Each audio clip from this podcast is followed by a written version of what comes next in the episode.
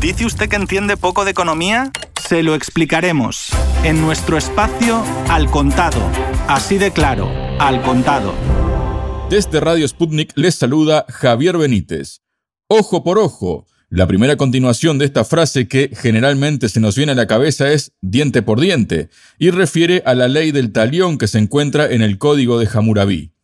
Ojo por ojo y el mundo acabará ciego prefirió acabar la frase Mahatma Gandhi miles de años más tarde. Pero este día de agosto de 2020 quiero acuñar mi propia versión. Hoy en el contado, ojo por ojo y el mundo se va. Bueno, ustedes ya saben a dónde se va. Ahí mismo. Y si no, por favor, escuchen con atención. China y Estados Unidos, economías golpeadas y conflictos políticos en aumento. Ese es el titular de un artículo de opinión que escribió un economista argentino que eh, lo tenemos muchas veces aquí en los micrófonos de Radio Sputnik en el contado. También dice, ambos países han iniciado irresponsablemente una nueva escalada de ojo por ojo, lo cual es peligroso para la geopolítica mundial. ¿El comienzo de una nueva guerra fría? Se pregunta el economista argentino Luis Palma Cané. Luis, bienvenido a Radio Sputnik.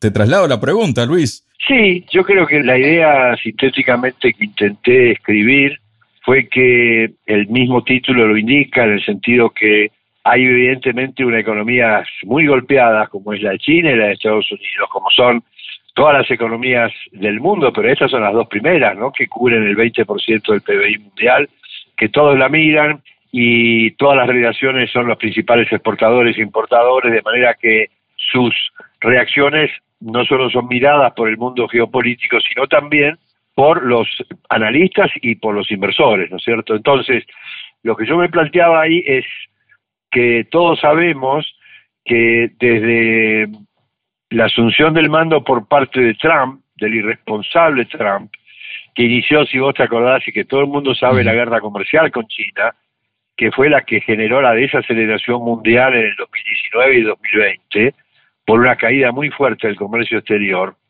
esto provocó un grave conflicto económico y político, porque al final del día, después de dos años, el 100% del comercio exterior entre ambas naciones quedó grabado con aranceles, cosa que antes, si bien había aranceles, eran aranceles mucho menores de los que terminaron. Entonces, la pregunta que yo me planteaba era, ante la caída de la actividad económica en ambos países, más en Estados Unidos que en China, si no era el momento de que ambos países aflojaran sus disputas y entonces empezaran una relación más armónica que ayudaría sobremanera a salir de esta crisis que es mundial, ¿no es cierto?, la crisis del COVID. Lamentablemente no ha sido así, no solo no han dirimido sus anteriores, digamos, sus anteriores complicaciones respecto al comercio, a la geopolítica, etcétera, sino que también han aparecido nuevos conflictos que permanentemente eh, se van desarrollando y van creciendo, ¿no? De manera que, bueno, lamentablemente ahí también en la nota pongo una serie de sucesos que corroboran lo que yo digo, el anunciado de que no solo no han eliminado los anteriores, sino que han generado nuevos conflictos, tanto geopolíticos como geoeconómicos, y por lo tanto el artículo termina diciendo, bueno, empezó una nueva guerra fría, porque la verdad que si en medio de esta situación no dejan de lado esas reacciones ojo por ojo. Estados Unidos cierra un consulado acusando que hay espías, inmediatamente China cierra otro consulado.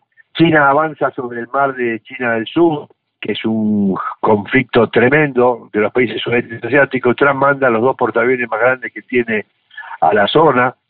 El presidente de Estados Unidos en Canadá al número dos de Huawei, que es la compañía de alta tecnología de China, ahora quiere prohibir el TikTok famoso, el app de China en Estados Unidos. Bueno, aburrirlos, pero realmente me da la impresión de que todo esto se va complicando cada día más. No, y además, Luis, que, bueno, en ese ojo por ojo también hay que tener eh, mucho cuidado y no cometer un error de cálculo, porque, bueno, le hacen eso a TikTok en Estados Unidos, pero le pueden hacer eso a Facebook o a Twitter en cualquier parte del mundo también, ¿no? O sea, se abre una caja de Pandora, ¿no? No, no, claro, claro, no dejarte que esto va a pasar, porque vos fijate que a cada medida que toma Estados Unidos viene la respuesta enseguida de China, ¿no? O sea, vos no podés jugar con China, ¿viste? China es un, jugador muy importante en la economía mundial, es el principal tenedor de bonos del Tesoro de Estados Unidos. Ahí tiene un arma, digamos, una ametralladora cargada que todavía no la disparó, ¿no? Imagínate que salga a vender esos bonos, bueno, el precio de los bonos cae y la tasa de interés en Estados Unidos se va para arriba. Entonces, yo creo que estamos jugando con fuego, principalmente por las medidas de Trump, que con tal de asegurarse el electorado que está en contra de China y de todo esto y de la globalización, bueno, está haciendo cualquiera de estas medidas, digamos, como que también está pésimamente, a mi juicio, la crisis sanitaria en Estados Unidos, con el objetivo de que la economía no le caiga y le cayó el 22% en un trimestre, O sea, es, es inevitable. Y entonces uno se pregunta si Trump y Xi Jinping están a la altura de los puestos en los cuales estamos. Sabes que yo opino hace mucho tiempo que uno de los problemas graves que tiene la economía y la geopolítica mundial es la falta de líderes, ¿no? Sacando al primer ministro de Alemania, la señora Merkel, de alguna manera ahora Macron, pero vos fijate los personajes que hay, ¿no? Trump, Johnson, los dos dictadores de Hungría y Polonia, en fin, el surgimiento de partidos nacionalistas de extrema derecha. A mí me, me preocupa todo eso porque si China y Estados Unidos no enfrían esta situación, bueno, va, como se dice acá en Argentina, una grieta cada vez más grande y eso en términos políticos internacionales es guerra fría. Luis, ¿sabes qué? Me das pie con estos conceptos ¿no? que acabas de decir a unas reflexiones que hizo Raghuram Rajan, que es profesor de finanzas en la Universidad de Chicago, durante una reciente conferencia advirtió que existe un gran riesgo de que los mercados emergentes se hundan. Dice, no le estamos prestando suficiente atención, no hay suficientes medidas de alivio. ¿Cómo saldrán de la pandemia con recursos fiscales limitados? En muchos de esos países su deuda con el PIB se disparará, incluso solo por todo el daño que se ha causado por la pérdida de ingresos, por la pérdida del PIB.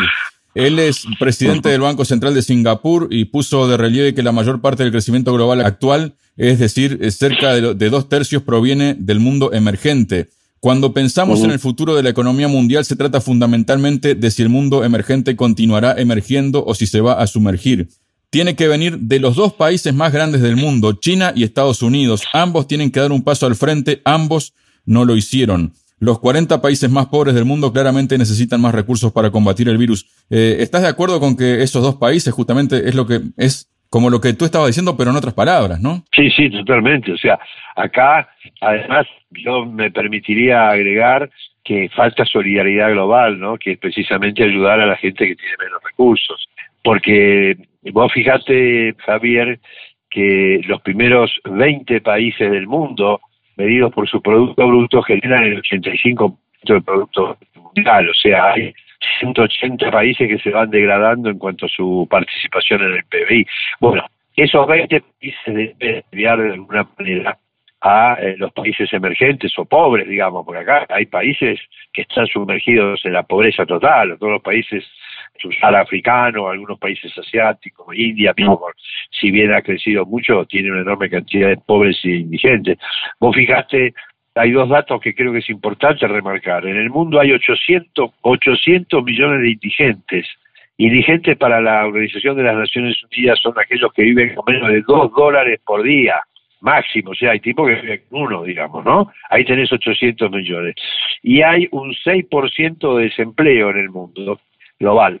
Pero está claro que con esta pandemia esos 800 millones van a aumentar y también va a aumentar el nivel de... Entonces, si aumenta la pobreza y te aumenta el... Mira, el ejemplo claro es Argentina, ¿no? Argentina, que te doy amplio más conocimiento por razones obvias, Argentina partió el año pasado de, una, de un nivel de pobreza del 40% y un, casi un 10% de indigencia. Yo creo que va a terminar cuando esto termine, si termina rápido, si no va a ser cada vez peor, con no menos del 60% de pobreza, que es un récord histórico. La década del 70 Argentina tenía un nivel de pobreza del 4 o 5% y un desempleo del 15% como mínimo, ¿no? Y un crecimiento del empleo informal que es del 40% del total en este país. De manera que todo que aquello que vulnera o que ataca de la epidemia a las economías mayores bueno, el efecto va a ser mucho mayor en términos proporcionales, obviamente en las economías más vulnerables y que tienen menos defensas. Luis, ¿cómo repercute, digamos, no solo ya en la economía de Estados Unidos, sino en la economía mundial, el hecho de que se haya decidido darle la maquinita de imprimir billetes, ¿no? Eh, por ejemplo, un economista estadounidense, Peter Schiff, ha dicho que, eh, que la Reserva Federal de Estados Unidos seguirá creando billones de dólares para que el gobierno estadounidense los gaste, mientras la política de la Fed lo asegure. Una recuperación real nunca llegará. El estímulo monetario continuará hasta que una crisis del dólar le ponga fin. ¿Qué opinas de esto? No, no, no creo. Bueno, todo tiene su límite, ¿no? Si ya duplicó la base monetaria de Estados Unidos, pero también lo han hecho las principales monedas del mundo. Si hay una tremenda liquidez pero ¿por qué no se va la inflación? Bueno, porque hay una recesión muy fuerte en el mundo y porque además ese incremento de oferta monetaria encuentra de alguna manera demanda. Si vos emitís dólares y gran parte del mundo ahorra en dólares, ¿no es cierto? Y en Europa ahorran en euros. En cambio, el problema es en países que están emitiendo, como en Argentina, porque la Argentina no tiene otra posibilidad de financiamiento para emitir. ¿Por qué? Porque no, no tiene crédito. Entonces aumentan los subsidios, aumentan ayudas a las empresas, entonces emite y ya el pasivo que tiene el Banco Central es más grande que el circulante. Entonces, acá en estos países sí tenés problemas futura inflación, porque esa oferta monetaria no encuentra demanda monetaria. La gente no quiere los pesos. Si tiene un peso libre, ¿qué hace? Va y compra dólares, digamos. Por eso el se disparó. Entonces, yo estoy de acuerdo, cuidado con los niveles de inflación, pero le agregaría cuidado con los niveles de inflación, primero en aquellos países que no tienen moneda. Después veremos qué pasa con Estados Unidos, ¿no? Estados Unidos el día de mañana quiere absorber esos dólares y sale a vender bonos, ¿no? Argentina para absorber los pesos, ¿a quién le va a encajar los bonos en pesos? A nadie. Entonces, son ante una situación que es emisión de dinero para financiar las necesarias políticas sociales para de alguna manera proteger a los más débiles. ¿no?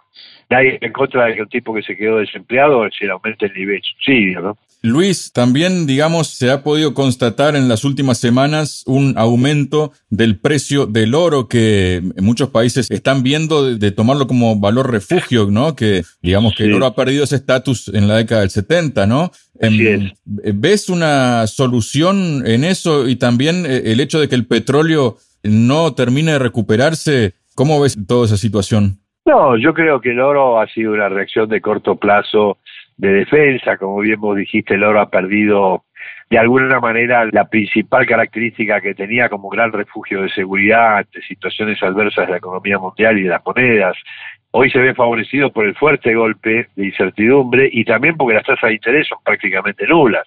Entonces el costo de tenemos comprado y no intereses, bueno, ayuda un poco a este precio. Yo creo que ya está sobredimensionado el precio, ¿no? Me da la impresión por la oferta y demanda. Cuanto al petróleo, también tenemos el mismo problema, ¿no? Es un problema clásico de oferta y demanda. Ante la caída, el Producto Bruto calculado por el Fondo Monetario este año mundial va a caer entre 4 y 5 puntos, ¿no? Con lo cual, la demanda de petróleo, que era más o menos 100 millones de barriles por día, hoy llegan a los 70, 75. Bueno, es básico que si a vos te baja la demanda, y no bajas la oferta, el precio se te destruye. Por suerte, de alguna manera, los países de OPEC más, o sea, son los OPEC más Rusia y algunos más, decidieron recortar la producción y eso ha frenado el precio en 40 dólares. Acordate que llegó a estar en negativo, ¿no? De manera que tampoco estoy de acuerdo con aquellos que dicen que la baja del dólar automáticamente va a hacer subir las commodities agrícolas, especialmente para nuestro país lo que nos interesa es la soja y la soja está en 330, 335, no, no va a avanzar mucho más, porque si bien el dólar está cayendo, tampoco cayó, cayó un 4% en el año, ¿no? Contra sus principales monedas. Y la oferta de soja es cada vez mayor por todo aquello de la productividad que aumenta con los nuevos fertilizantes, etcétera, ¿no? Entonces, eh, cuidado con esas afirmaciones que dicen a los países emergentes le conviene que caiga el dólar porque le sube las materias primas. Estamos en un escenario mundial que es completamente diferente, porque las demandas también de los bienes agrícolas han caído. Entonces, no, no veo una explosión, digamos, de 400, 500 dólares de la soja. Muchas gracias, Luis. Pero como no, un placer, a la orden. Eran los análisis del economista argentino Luis Palma Cané. Quien les acompañó, Javier Benítez, les invita no a un ojo por ojo, sino a un voces por oídos, las nuestras y los suyos, la próxima semana en una nueva edición de Al Contado. Muchas gracias y hasta entonces.